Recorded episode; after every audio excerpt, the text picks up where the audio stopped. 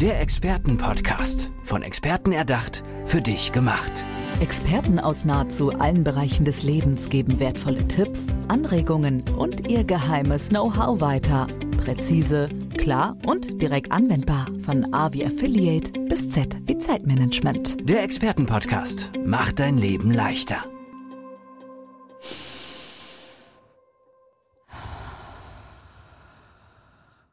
Mit einem Atemzug in die Tiefe steigen. Es wird dunkel, vielleicht wird es auch ein bisschen kalt. Über acht Minuten mit diesem einen Atemzug auskommen, um ja die älteste und ursprünglichste Form des Tauchens zu erleben und damit eine Ruhe, die es so über Wasser nirgendwo gibt. Habt ihr das schon mal ausprobiert? Ich noch nie. Ich war mal schnorcheln. Ich habe auch einen kleinen Tauchschein, aber einer, der genau das macht und jemand, der sich mit dem Apnoe-Tauchen super auskennt, außerdem Inspirationsgeber zum Meistern von Herausforderungen ist, sitzt mir gerade gegenüber. Matthias Künstler. Hi, schön, dass du da bist. Hi, danke für die Einladung. Grüß dich. Du habe ich das so richtig beschrieben, mit einem Atem, Atemzug runtergehen, weil es gibt ja auch verschiedene Arten des Apnoe-Tauchens. Erzähl mir bitte mehr davon. Genau, du hast eh schon so schön angefangen mit deinem Atemzug, ne? Und darum geht's. Man hat diesen einen Atemzug, also man baut wirklich den Atem langsam auf, vollkommen auf, ist ganz bei sich, die Augen geschlossen und dann taucht man eben ab in die Tiefe und man hat eben nur diesen einen Atemzug bei sich und ab einer gewissen Tiefe macht sich dann natürlich auch die Stille bemerkbar um, um einen herum. Die Ruhe, die muss man aushalten können, äh, aber auch die Kälte, es wird dann irgendwann auch recht frisch unter Wasser und natürlich auch den Druck auf den Körper, was dann kommt durch den Wasserdruck, aber auch auf die, auf die Psyche, auf den Geist. Mhm. Das sind so die Herausforderungen beim Tauchen. Was trägst du? Wie siehst du aus, wenn du äh, über Wasser noch bist und dann einsteigst? Was ich trage, äh, was ich anhabe, mhm. also wirklich einen dünnen Neoprenanzug, je nach Wassertemperatur zwischen eineinhalb und sieben Millimeter. Der wird dann wieder beschwert äh, mit Blei dementsprechend, dass ich äh, auch diesen Abtrieb habe oder beziehungsweise auch, dass ich ab einer gewissen Position neutral bin. Ähm, ich habe ja die Augen geschlossen, das heißt, ich habe keine Taucherbrille an. Man sagt, ähm, Gerätetaucher schauen nach außen, schauen sich Korallen, Fische an. Apnoe-Taucher schauen nach innen. Schön. Da braucht es keinen visuellen Effekt mehr.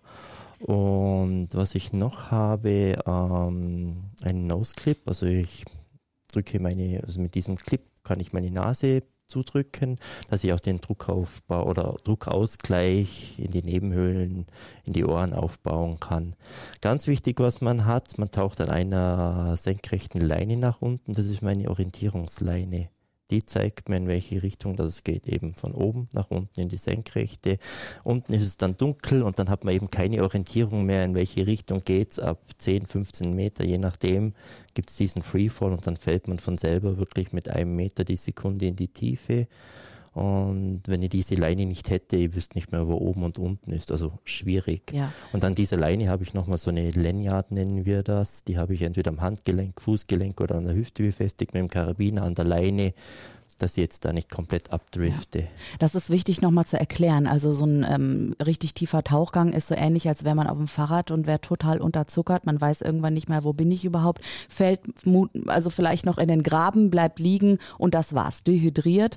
Ähm, noch ähm, gefährlicher ist natürlich das Freitauchen, was du machst. Ähm, dein Körper reagiert entsprechend. Dein Lungenvolumen reduziert sich. Ähm, ich glaube, ja klar, der Druck, du hast ihn gerade schon genau. Genau ähm, was passiert alles bei dir im Körper und wie fühlt sich das auch im Kopf dann an, wenn du so tief bist? Ähm, also anfangen tut es ja im Körper mal, dass man wirklich mal loslässt. Also auch die G Gedanken, also alles, was da im Kopf passiert, dass man sagt, man befreit sich mal von diesem Ganzen. Man fängt mal an, ruhig zu atmen ruhig auszuatmen, ganz leise und man schaut, dass man den Puls runterfährt damit. Ne? Also und auch den ganzen Alltag mal oben an der Wasseroberfläche einfach mal wegzulassen. Das sagt er, sorry, das sagst du jetzt so einfach. Wie machst ja, du das? das? das ist nicht, Wie schaffst du Ja, das ist ähm, Übung, Übung. Und wirklich dieses Loslassen, das muss man üben. Das geht nicht so einfach. Ne? Und, und ich brauche dann schon eine gewisse Zeit im Wasser, dass ich dann auch wirklich mal angekommen bin im Wasser.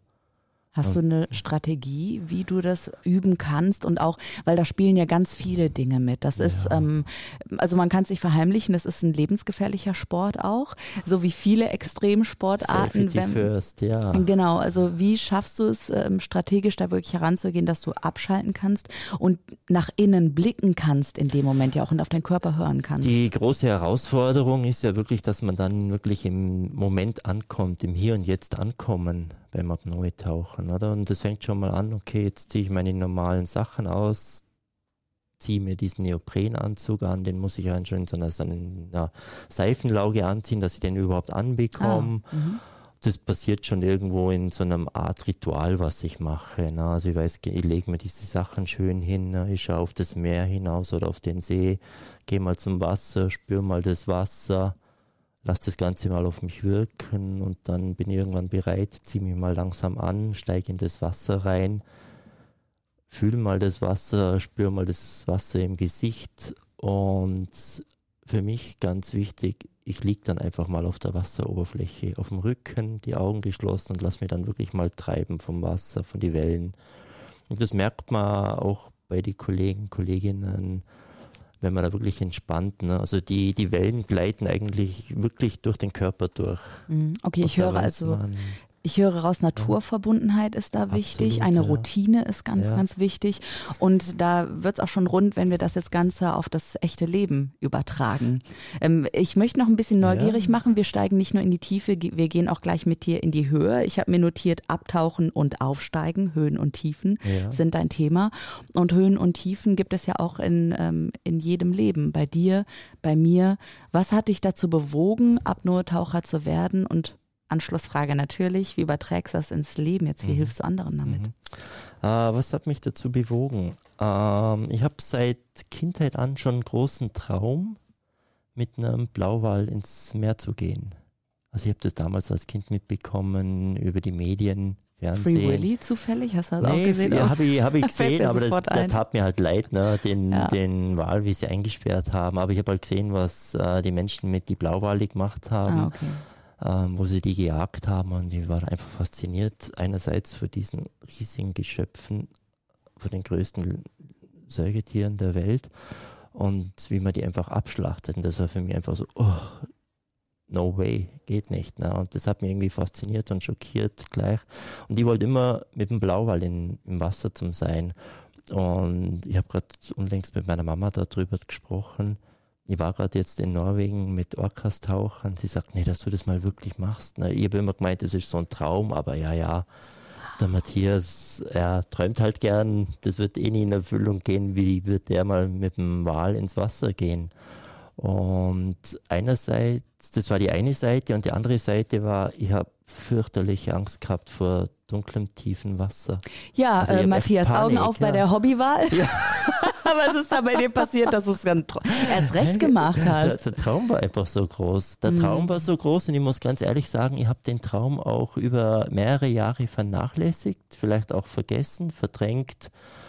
Ich war in meinem Alltag drin. Ich habe ich war am Arbeiten, war erfolgreich, hin und her und man vergisst dann seine Träume. Und irgendwann klopft der Traum aber wirklich wieder so stark an deiner Tür und sagt, hey, ich bin immer noch da, was ist denn los? Hast du mich vergessen? Und so, ja, stimmt, da war doch was. Ja, okay. Na, und ja. dann fängt man an, sich mit dem zu beschäftigen, denkt man, ich komme nicht in die Tiefe rein. Also ich habe wirklich Angst vor diesem dunklen Wasser. Ich bin ja früher nie über dunkles Wasser geschwommen. Ne? Also immer noch, wenn ich Sand sehe unter mir, alles cool. Aber sobald es dunkel wird unter mir, okay. Also du hattest eine ausgewachsene Tiefenangst. Ja, so kann ja, man es irgendwie beschreiben. Richtig Tiefenangst. Und dann hast du ja. dich aber überwunden, hast es gemacht. Und ich möchte jetzt gerne mal einen Zeitsprung machen. Mhm. Wie hast du dich hinterher gefühlt? Also warum sagst du, die Menschen, die uns gerade zuhören, überwindet diese Angst doch und folgt euren Träumen? Also was hat das mit dir gemacht als Mensch? Am Anfang war das natürlich richtig schwierig, dieses Loslassen. Das, ich habe dann richtig das war schwierig, muss ich sagen, dieses Loslassen. Und man hat dann auch nicht am Anfang gleich sofort diese Erfolge, was man haben möchte, aber dann kommt man dann mal ein paar Meter runter und dann muss man aber das einmal anfangen, das zu genießen, diesen Moment, dieser Stille. Und denkt man, nee, wie geil, was, was mache ich denn da eigentlich? Ne? Wie, und dann kommt diese Faszination auch. Ne? Und weil man sich dann auch wirklich spürt, man braucht diese Connection zwischen Geist und dem Körper. Also die muss man herstellen. Und wenn man die vielleicht auch verloren hat, so wie ich damals, oder so tut man sich da sehr schwer. Und dann merkt man einfach, okay, Matthias, diese Connection ist da, die baut sich wieder auf und dann spürt man sich wieder voll. Man kommt so in, in dem Moment an, in dem Hier und Jetzt. Und das ist schon Faszination genug, um zu denken, hey, wow, keine Ahnung, was da gerade passiert, aber es ist mega geil. Ja, und authentischer kann ein Inspirationsgeber zum Meistern von Herausforderungen ja eigentlich gar nicht sein, Matthias, wenn ich dich so sehe und wenn ich deine Geschichte höre. Du hast deinen Traum verfolgt mit den Orcas, du bist Apnoe-Taucher. Äh, über 40 Meter ähm, gehst du runter? Ja, jetzt bin ich so irgendwie bei 50 Meter plus. Ja, also eine Weiterentwicklung, auch eine stetige genau. Weiterentwicklung. Genau.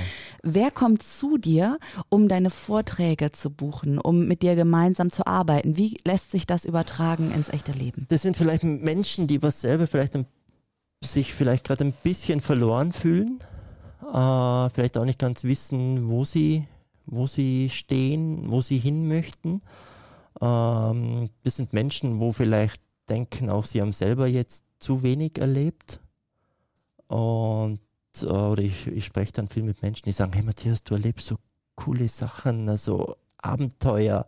Und mhm. sage ich, die erlebst du ja genauso. Und sagen, nee, bei mir ist alles so langweilig. Sage ich, nee. Aha. Erkenn doch mal die kleinen Abenteuer und erleb, also spür doch mal die Faszination in deine kleinen Abenteuer hinein, in deine Sternstunden um zusammen, lass uns doch zusammen diese Sternstunden, deine Abenteuer finden. Das heißt, du holst die Menschen aus dem Hamsterrad äh, auch raus, also um mal nicht nur zu funktionieren. Ich möchte ein bisschen rauslocken, genau. Ja, genau Und das so aber auch zu erkennen ja. dann, ne? Ja, ja, genau. Ja. Aber ich kann mir vorstellen, das ist sehr schwierig. Also das hat viel mit ähm, Selbstreflexion zu tun, mit Ängsten ja auch, die du schon überwunden hast. Und ich weiß selber, wenn man das einmal überwunden hat, ich wollte nie tauchen, never ever. Ich hatte Riesenangst davor. Natürlich kein Apnoe-Tauchen, sondern das ähm, ja 14 Meter Scuba Diver habe ja, ich gemacht cool. und war so fasziniert. Das ist ja wie eine andere Welt, ein, ein anderes Universum. Ich äh, verbinde auch sehr viel mit der Weite des Universums, mit der Weite ähm, des Meeres, ja. Und du verbindest ja auch die Weite des Blickes der Berge damit gleichzeitig. Was bedeuten dir Höhen und Tiefen in deinem Leben? Also wenn ich auf die Alpen jetzt. Äh, ja, auf anspiele. die Alpen. Ich bin ja in den Alpen aufgewachsen. Ne? Ich bin irgendwie auf äh, im Kleinwalsertal, liegt auf 1100 Meter. Bin in den Alpen aufgewachsen und irgendwo haben mir die Alpen, die Berge immer einen gewissen Halt gegeben, das Ganze äh, so einen guten Rückhalt. Ne? gleichzeitig engt sich das aber auch wieder irgendwo ein. Man kann natürlich auf den Berg steigen in der Höhe und man hat diesen schönen Weitblick. Und das, wo man eigentlich drauf steht, diese Connection mit dem Fels, diese, diese Bodenständigkeit, ne? dieser, dieser Menschenverstand und gleichzeitig aber auch irgendwie die, die beflügelte Fantasie, wenn man, wenn man so in das Bergpanorama hinausschaut und man weiß eigentlich nicht, was dann da draußen einen erwartet. Und das ist natürlich auch irgendwo diese Neugierde, vielleicht auch diese Abenteuerlust, diese, dieses Abenteuer auch zu suchen und zu erleben und sagen, hey, okay, da findet das Leben statt. Und vielleicht braucht man auch beides. Ne? Also ich brauche schon irgendwo auch diese Erdung für mich. Deswegen lebe ich nach wie vor in den Alpen, jetzt bei Innsbruck und äh, brauche aber auch irgendwo diese Weite. Schön, dass du die Erdung ansprichst. Ich weiß, du hast Schuhgröße 46, oh. also du bist sehr gut geerdet mit deinen großen Füßen. ähm, was kannst du denn den Zuhörern als Tipp mitgeben, die mal ihre Angst überwinden möchten um. oder die bei ähm. sich sein möchten? Auch diese ersten Trippelschrittchen mit großen Füßen. also was bei mir sehr was bei mir ankommt oder auch beim Apnoe-Tauchen und da sage ich mal, okay, das sind wir in einer Extremsituation, ob man da jetzt in einer gewissen Tiefe ist oder unter Eis eingeschlossen, es gilt doch wirklich einmal die Ruhe zu bewahren, auch in so Extremsituationen, bei sich zu bleiben und auch ähm, das Vertrauen zu spüren. Vielleicht nicht immer alles kontrollieren wollen, weil wir können nicht immer alles kontrollieren, jede Situation, ne? aber vielleicht einfach mal einen Schritt zurückgehen und Vertrauen auf uns selber, auf den Körper vertrauen, weil da, da geht wirklich was. Ja. Wir, aber wir können nicht immer alles kontrollieren wollen, weil dann sind wir immer nur so im Rennen und vielleicht einfach mal stehen bleiben und durchatmen. Mhm. Jetzt hast du schon ja. vielen Menschen ja auch geholfen. Du bist auch auf der Bühne zu sehen, oder? Mhm, äh, ich erzähle ja keinen Quatsch. und ähm, vielleicht gibt es ja auch Dinge, mh, mm, dass dir Menschen zuhören, weil Menschen, die zu dir kommen, die wissen schon, okay, ich möchte was verändern. Aber Menschen, die dir, sagen wir, auf der Bühne zuhören, die wissen vielleicht noch gar nicht, an welchem Punkt sie stehen. Wie fühlt sich das denn innerlich an, dass vielleicht sich eine Veränderung anbahnen könnte, die ganz dringend notwendig ist?